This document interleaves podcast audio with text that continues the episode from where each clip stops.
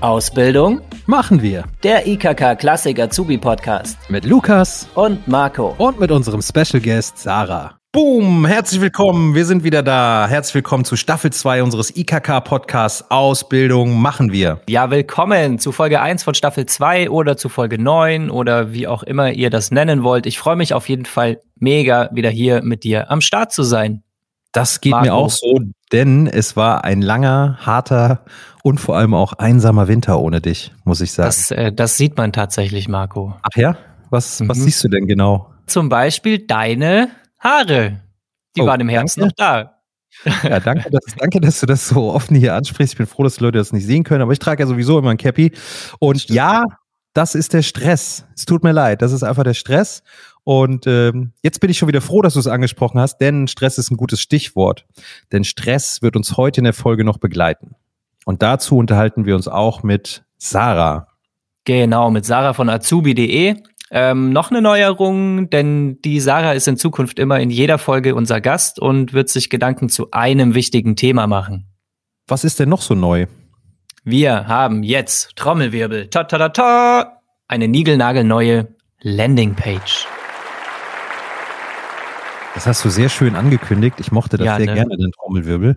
Und es stimmt auch, was du sagst. Was findet denn auf der Seite statt, auf der Landingpage?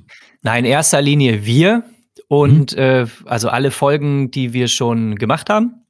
Und zum anderen natürlich die äh, ganzen Termine, die für euch in den nächsten Wochen wichtig sein könnten und ganz viel Wissenswertes zum Thema Ausbildung. Praktisch wäre es auch, wenn du den Hörern jetzt nochmal sagst, wo sie diese Seite finden. Hm, das mache ich gerne, nämlich ich unter ikk-klassik.de slash podcast. Was ist denn jetzt neben dem Stress unser zweites großes Thema? Unser zweites großes Thema ist, wir sprechen über Träume. Und wow. wir sprechen, ja, und wir sprechen über Wünsche. Und heute sprechen wir vor allem auch über einen Wunsch, den vielleicht ganz viele von euch haben, nämlich als Lebensretter zu arbeiten. Ja, krass. Also, Lebensretter klingt auf jeden Fall schön.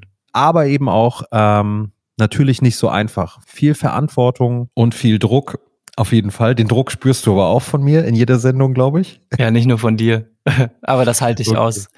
Ähm, ja. ja. klar, das sind aber auch äh, Gedanken, die die ähm, Janina S. aus Berlin äh, umtreiben. Und jetzt hört euch mal an, was die dazu zu sagen hat. Ihr fragt, wir antworten. Hi, ich bin Janina, ich bin 17 Jahre alt und würde gerne eine Ausbildung machen. Ich will Menschen helfen und mich deshalb zur Sanitäterin ausbilden lassen. Ich weiß aber auch, dass der Job sehr hart ist und ähm, wollte fragen, ob ihr mir dabei helfen könnt und ein bisschen was über den Beruf herausfindet. Vielen lieben Dank, liebe Janina. Ich habe sehr, sehr gute Nachrichten für dich, denn wir können dir auf jeden Fall helfen. Ganz genau, nicht, nicht wir, weil Marco kann nicht mal ein Tröpfchen Blut sehen. Vielleicht mhm. im Steak noch, aber sonst auf keinen Fall. äh, ja, aber jemand anders kann dir ganz, ganz viel dazu erzählen. Das stimmt. Wir haben uns nämlich vor ein paar Tagen mit dem Thomas unterhalten, also um genau zu sein, mit Thomas Schnubel. Er ist stellvertretender Leiter im Rettungsdienst beim Roten Kreuz in München. Das heißt, er bildet NotfallsanitäterInnen aus. Und er bildet die nicht nur aus, sondern er ist selbst auch Notfallsanitäter. Und er erzählt uns ein bisschen, was äh, für ihn den Beruf so spannend macht. Mhm. Und was den Beruf auch echt schwierig macht. Aber das werdet ihr ja gleich selbst hören. Ganz genau. Vorher haben wir nämlich noch einen anderen Gast und äh, vielleicht kennt ihr die ja sogar. Es ist die Jenny aus Berlin. Ja. Aber ist die Jenny auch Sanitäterin oder? Nee, die ist keine Sanitäterin, die arbeitet da, wo die Menschen hinkommen, die Sanitäter ins Krankenhaus bringen. Ähm, die ist nämlich Fachkrankenschwester auf der Intensivstation. Okay, das ist ähm, auf jeden Fall ein krasser Job. Das glaube ich auch. Und äh, sie verrät euch auch, warum sie den Job trotzdem so gerne mag und was man mitbringen muss und wie sie mit dem Druck und dem ganzen Stress umgeht. Ja, und wie es sich anfühlt, mitten in der Pandemie auch als Fachkrankenschwester auf einer Station zu arbeiten, auf der mehr als 90 Prozent der Patienten Corona-Patienten sind. Im Fokus. Mein Name ist Jenny Kunert. Ich bin äh, Fachkrankenschwester für Anästhesie und Intensivmedizin, arbeite seit elf Jahren in der Intensivmedizin und äh, bin äh, nebenbei sozusagen noch auf meinem Instagram-Kanal Halbtagsheldin für die Pflege unterwegs. Die schönen Seiten in der Intensivmedizin sind eigentlich die, wenn du siehst, dass deine Arbeit was bewirkt. Also dass äh, mein, mein Job dazu beiträgt, dass es Menschen besser geht, dass ich Menschen dazu dabei unterstützen kann, ähm, wieder gesund zu werden oder zumindest wieder ähm, Lebensqualität zu erlangen. Angefangen hat es mit einer Erkrankung meines Vaters. Äh, der ist äh, vor vielen Jahren, also in meinen Teenie-Zeiten, äh, an, einem, an einer schweren Bauchgeschichte erkrankt, äh, musste da mehrfach operiert werden, hatte auch sämtliche Komplika äh, Komplikationen, die es so gibt, mitgenommen. Ich war jeden Tag da, bin jeden Tag sozusagen nach der Schule besucht. Da hat sich sozusagen mein Interesse für die Pflege und vor allem für die, für die Pflege in der Intensivmedizin entwickelt. Im Intensivbereich ist Lebensrettung ja auch zum Teil wörtlich gemeint, also dass man dann in Reanimationssituationen ähm, ist und im Team sozusagen dafür sorgt, dass der Kreislauf des Patienten sich wieder stabilisiert dieser Patient wieder ins Leben zurückfindet und eventuell danach auch die Chance hat, sein Leben wieder selbstbestimmt leben zu können. Es ist auch einfach äh, so, dass es ohne uns, ohne unseren Beruf nicht funktionieren würde. Wir sind ja sozusagen ähm, diejenigen, die alle anderen äh, Berufsgruppen mitten, miteinander verkoppeln. Also wir sind quasi, ich vergleiche das immer ganz gerne mit der Sonne. Wir sind sozusagen äh, die Sonne als, als äh, Ball und alle anderen Berufsgruppen sind die Strahlen drumherum und wir vernetzen sozusagen die Berufsgruppen untereinander. Die Ärzte könnten ohne uns nicht, wir ohne die Ärzte auch nicht. Die Physiotherapeuten könnten innerklinisch ohne uns nicht und andersrum genauso. Das sind einfach Dinge, die ineinander laufen und die eigentlich, wenn die Bedingungen gut sind, ein schönes Gefüge ergeben, in dem es auch Spaß macht zu arbeiten. Die letzten anderthalb Jahre sind da eine große Ausnahme, muss man sagen. Also ähm, die, diese, diese Aussichtslosigkeit spielt natürlich in den letzten anderthalb Jahren mit den Covid-Patienten eine große Rolle, weil da ist es schon sehr, sehr oft so, dass du nicht weißt, ob äh, der Patient sich wieder erholt und es oftmals auch nicht tut. Und ähm, aber vorher, also vor dieser Pandemie, war es schon auch so, dass du Patienten zumindest zeitweise helfen konntest. Und das ist, sind ja trotzdem viele schöne Momente dann auch. Also jetzt aktuell Covid-Patienten auf den großen Intensivstationen, ich würde sagen 90 Prozent. Das äh, trifft glaube ich, ganz gut. Also die Intensivstationen sind sehr, sehr voll mit Covid-Patienten. Es gibt nicht mehr viele freie Betten. Das äh, gibt ja auch die Divi jeden Tag äh, frisch an Zahlen heraus. Ähm, es nimmt wirklich überhand. Also es ist ja auch so, dass in vielen Kliniken jetzt mittlerweile das, äh, das Standard-OP-Programm ausgesetzt wird und nur noch die Not-OPs gefahren werden, weil die Betten einfach nicht da sind, um diese Patienten nach der OP adäquat versorgen zu können. Am Anfang war es so, dass ich ähm, natürlich, als ich in die Intensivmedizin gegangen bin, erst einmal für mich äh, entwickeln musste, dass ich äh, Fälle und, und Stress auf Arbeit nicht mit nach Hause nehme. Ne? Dass ich da sozusagen äh, irgendwie eine Grenze erschaffe, an der ich quasi äh, Stopp mache, ne? dass ich die Dinge einfach nicht verschleppe sozusagen und für mich auch mein Privatleben von der Arbeit trenne. Mittlerweile muss ich sagen, dass sich das ein bisschen geändert hat oder ich hatte zumindest im letzten Jahr dann irgendwann den Punkt überschritten, an dem ich diese Grenze einhalten konnte. Also ich habe dann angefangen, die ähm, Emotionen, die mich auf Arbeit ähm, überwältigt haben oder bewegt haben, mit nach Hause zu nehmen und äh, dann auch einfach nicht mehr abschalten zu können. Ich habe schlechter geschlafen, ich habe ähm, ja, gefühlt ähm, körperlich und auch geistig abgebaut, einfach weil ich ähm, diese keine Entspannungsphase mehr hatte, sondern immer mit diesem ähm, mit dieser ganzen Belastung, die durch Covid und durch die ganzen Umstände entstanden sind und die ja auch dich im Alltag nicht loslassen, weil auch im Alltag hat man damit ja wahnsinnig viele Berührungspunkte. Äh, das hat mich einfach ähm, ja stark mitgenommen. Am ersten Jahr, auch gerade als die Pandemie neu war und wir nicht so richtig wussten, wora, was auf uns zukommt und als die Schutzmaterialien knapp waren, da hatte ich wahnsinnig große Angst, mich anzustecken und äh, irgendwas zu, mir, zu meiner Familie mit nach Hause zu tragen. Also das ist auf jeden Fall ja. Mittlerweile muss ich sagen, ist es habe ich nicht mehr so große Angst davor. Ähm, zum einen, weil die Schutzmaterialien mittlerweile da sind und man sich eigentlich adäquat schützen kann. Und ähm, zum anderen, wie gesagt, auch, weil es die Impfungen gibt und die ja auch äh, Stück für Stück äh, voranschreiten ähm, aber klar, so eine Restangst ist natürlich irgendwie immer da, weil man ja auch nicht weiß, selbst wenn man was mit nach Hause trägt oder sich selber ansteckt, du bist ja, man ist ja trotzdem nicht hundertprozentig sicher, ähm, wie es verlaufen wird, wenn, wenn eine Ansteckung ähm, vonstatten geht. Das ist der Grund, warum wir uns oder warum ich mir dringend wünsche, dass die Leute die Maßnahmen, die ja nach wie vor gelten, Abstandsregelung, Masken tragen und so weiter, Kontaktbeschränkungen, alles aufs Minimum zu reduzieren, dass sie das nach wie vor durchhalten, auch wenn es super anstrengend ist und auch wenn es extrem nervig ist und auch die sozialen Kontakte äh, total schlecht werden. Aber das ist das, das ist das einzige ähm, äh, adäquate Mittel, um sozusagen unser Gesundheitssystem vor dem Kollaps zu bewahren. Momentan ist es natürlich so, dass die Situation angespannt ist und wir ähm, durch den Pflegemangel oft Situationen haben, in der die Arbeitsbelastung höher ist als das, was wir leisten können. Aber das ist ja nichts, was man, wenn wir, wenn wir alle zusammenhalten und wenn wir alle uns aktiv einsetzen, ist das nichts, was man langfristig nicht ändern kann. Und darauf, denke ich, muss es hinauslaufen.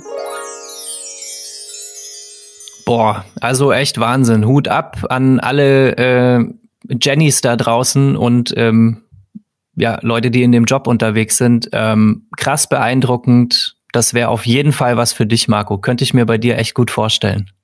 Also, äh, nee, ich kann ja nicht mal Blut sehen, aber du wolltest doch mal für dich vielleicht, weil du wolltest doch mal Kinderarzt werden, oder nicht? War da nicht mal was neben dem Beruf als Florist oder sowas? ja, ich, ich, hatte ein, ich hatte einige äh, Sachen in meinem Kopf und tatsächlich auch Kinderarzt beziehungsweise Kinderkrankenpfleger. Auch ja. ein voll spannender Beruf. Ähm, für mich leider nichts geworden, aber jetzt mhm. äh, möchte ich gar nicht viel von mir erzählen. Jetzt hören wir nämlich mal, was der Thomas, den wir vorhin angekündigt hat, haben, ähm, uns zu erzählen hat. Im Interview.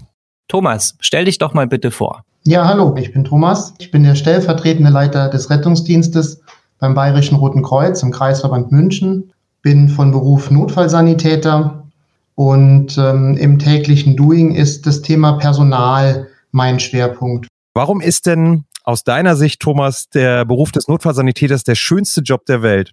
Weil man sehr selbstständig arbeitet. Ich habe also nicht immer einen Vorgesetzten dabei, wenn ich im Einsatz bin. Man ist zu zweit im Team.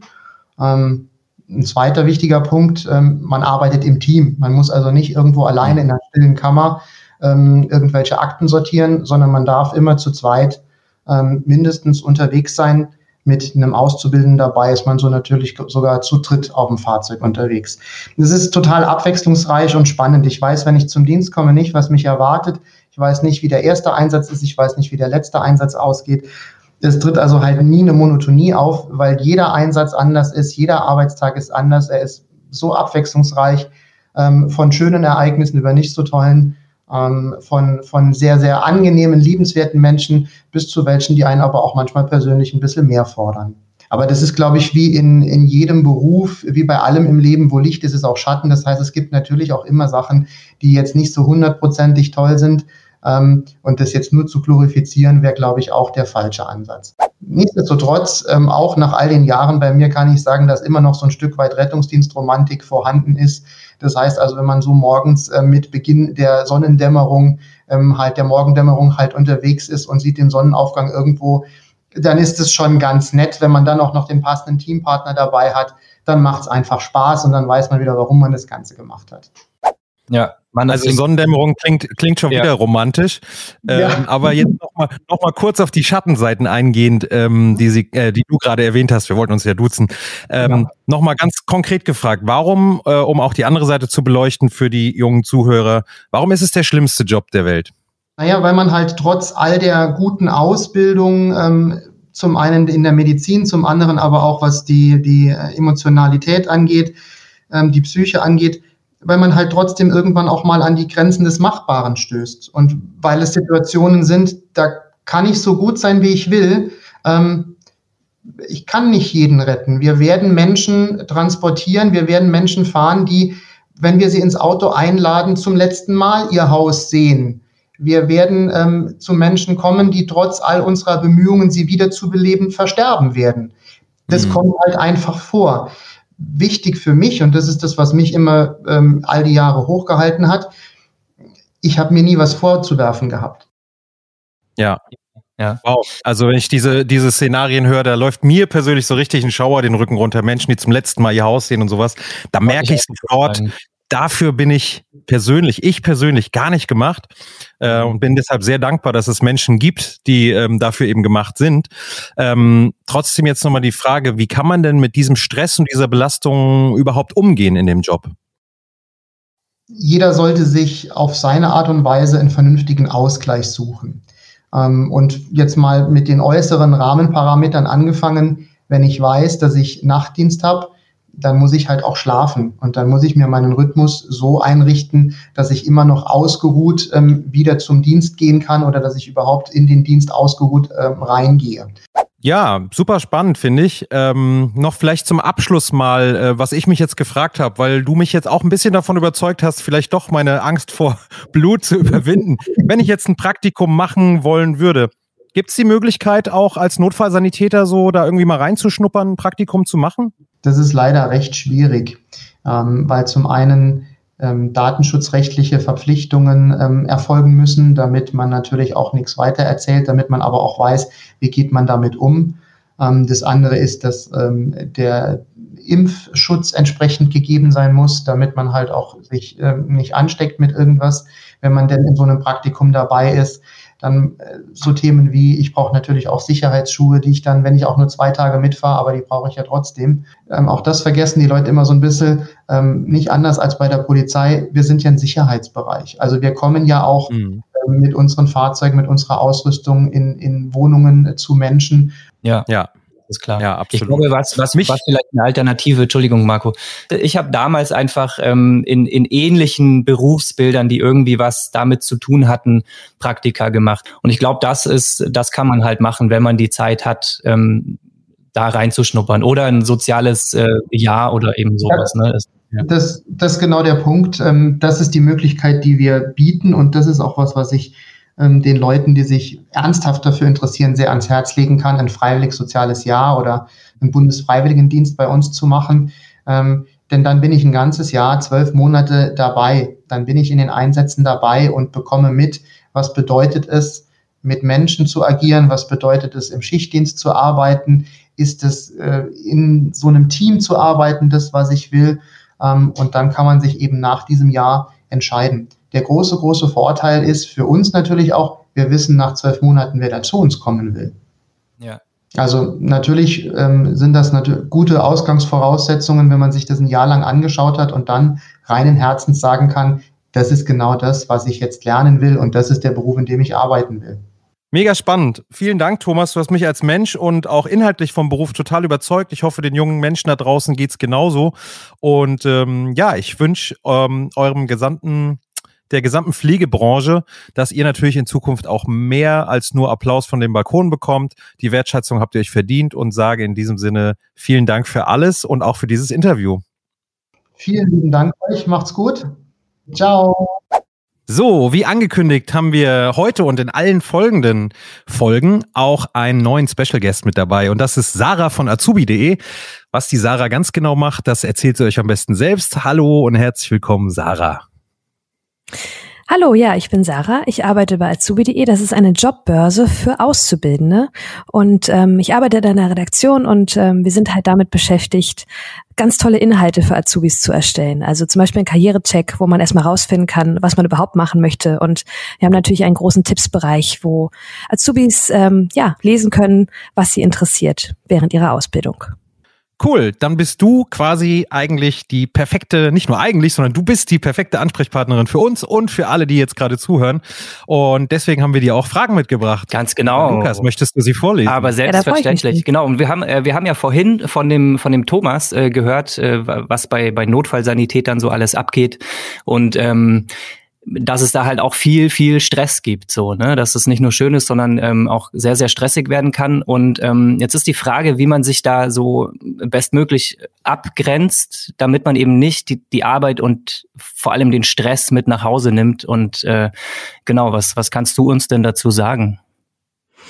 Ähm, wir haben eine kleine Umfrage auf azubi.de gemacht, um, um das auch mal von unseren, ja, von unseren UserInnen zu erfragen, was die so machen. Und sechs wichtige Tipps ähm, sind da zustande gekommen. Und ich kann jetzt schon mal sagen, dass einer davon leider während Corona, wo das alles ja nun besonders stressig ist und die Abgrenzung wahrscheinlich besonders schwer fällt, nicht so gut funktioniert. Aber fangen wir erstmal bei den einfachen Tipps an.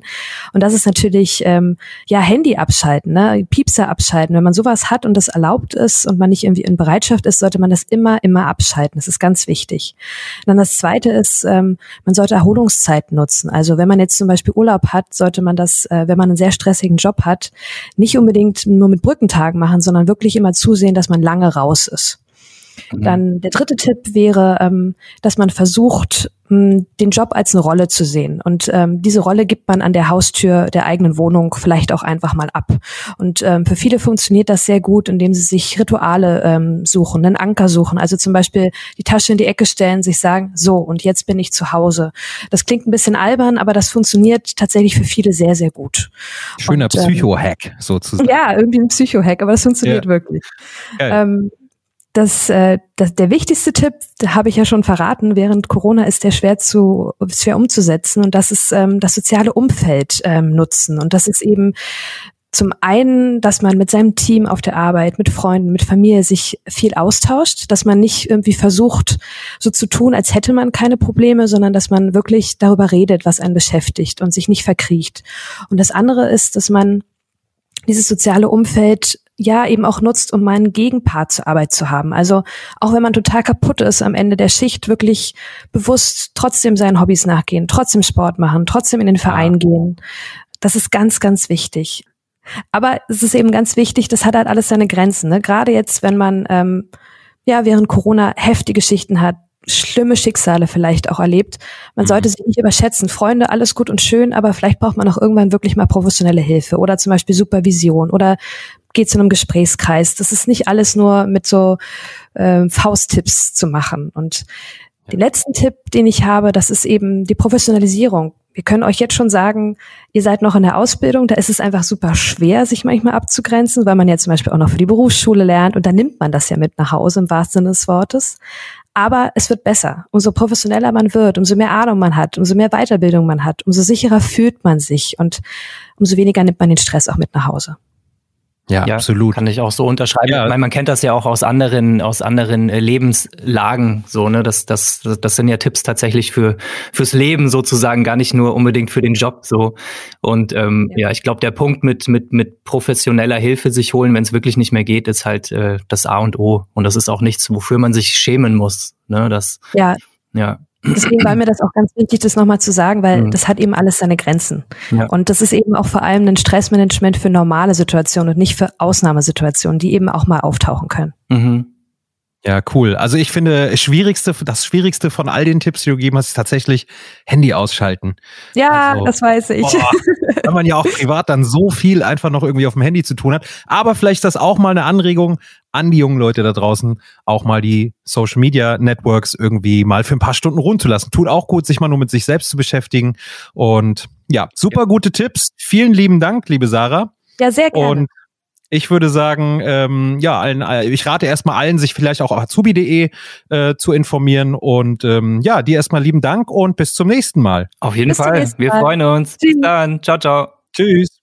Und wenn ihr euch noch tiefer in das Thema einlesen möchtet, dann findet ihr noch eine Menge Infos zum Thema auf www.ikk-classic.de slash podcast. Sehr gut. Du siehst auch schon viel entspannter aus. Was hast du gemacht in den letzten zehn Minuten? Also erstens mal äh, habe ich ganz oft diese URL vorgelesen. Das hat mich sehr mhm. entspannt mhm. und meditativ. ich habe natürlich wirklich meditativ. Und ich habe natürlich der Sarah zugehört und habe mir äh, den ein oder anderen Tipp auf jeden Fall rausgezogen. Also Optimal. echt super, was sie gesagt hat. Perfekt. Und ja. äh, weißt du, was auch perfekt ist? Wir haben gleich nee. wieder eine Folge im Kasten. Krass, das ging ja äh, richtig schnell. Auf jeden Fall, aber wir sind auch noch nicht am Ende, denn jetzt ba, ba, ba, bam, boom, ba, beep, ba, bap. Denn jetzt verrät euch Joel Bello noch, der Rapper aus Stuttgart, wie er mit dem Thema Stress umgeht und was er aus dieser Folge mitgenommen hat. Ganz genau. Vielen Dank euch natürlich. Habt eine gute Zeit, bleibt gesund und in genau zwei Wochen kommt dann die nächste Folge. Yes, und da stellen wir euch auch eine junge Dame vor, die in einer absoluten Männerdomäne arbeitet, nämlich auf dem Dach. Die Dachdeckerin Lulu Metal Roofer nämlich. Und jetzt Joel Bello, viel Spaß dabei. Boom, bap, bibida, bubidi, babadi,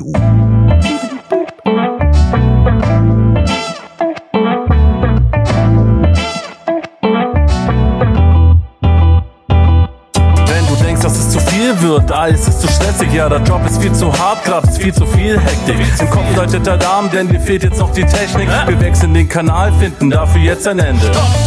Beginnen wir mit der ersten Lektion. Die Reaktion darauf bedarf bitte ein offenes Ohr. Du lässt die Arbeit in der Arbeit sein und bist du daheim. Ist vorbei mit deiner Arbeitszeit. Ich weiß, ja, ich weiß, es fällt nicht leicht. Deshalb such dir ein Hobby, das die Zeit vertreibt. Denk an dich und genieße den Vibe.